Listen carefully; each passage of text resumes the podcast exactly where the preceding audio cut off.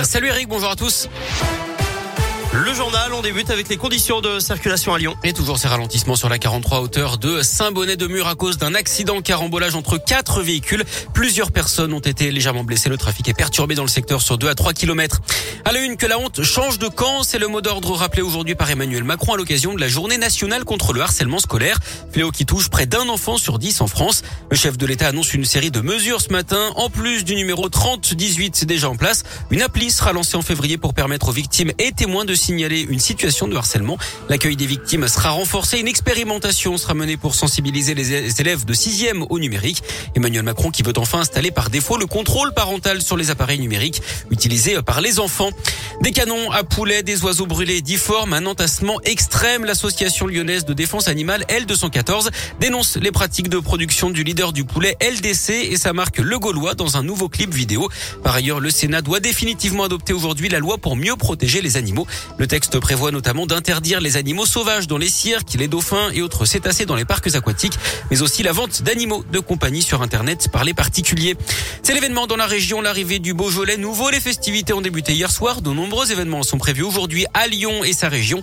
Le ministre de l'Agriculture, Julien de Normandie, est en visite aujourd'hui sur place pour visiter notamment un centre de recherche sur les changements climatiques. Ça se passe à la porte des Pierres Dorées, c'est juste à côté de Villefranche.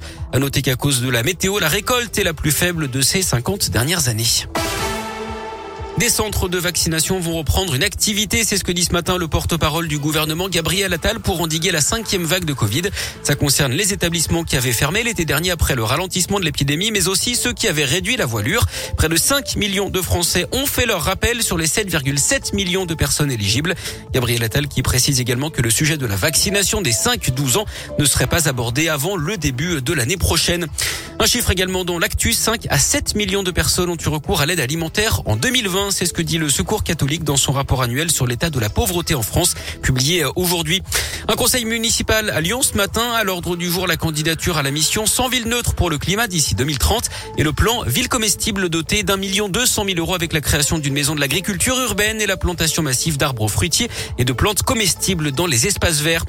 Un député de la République en marche du Rhône accusé de harcèlement sexuel. D'après le progrès, une plainte et une enquête vise Yves Blin, ancien maire de Fézin.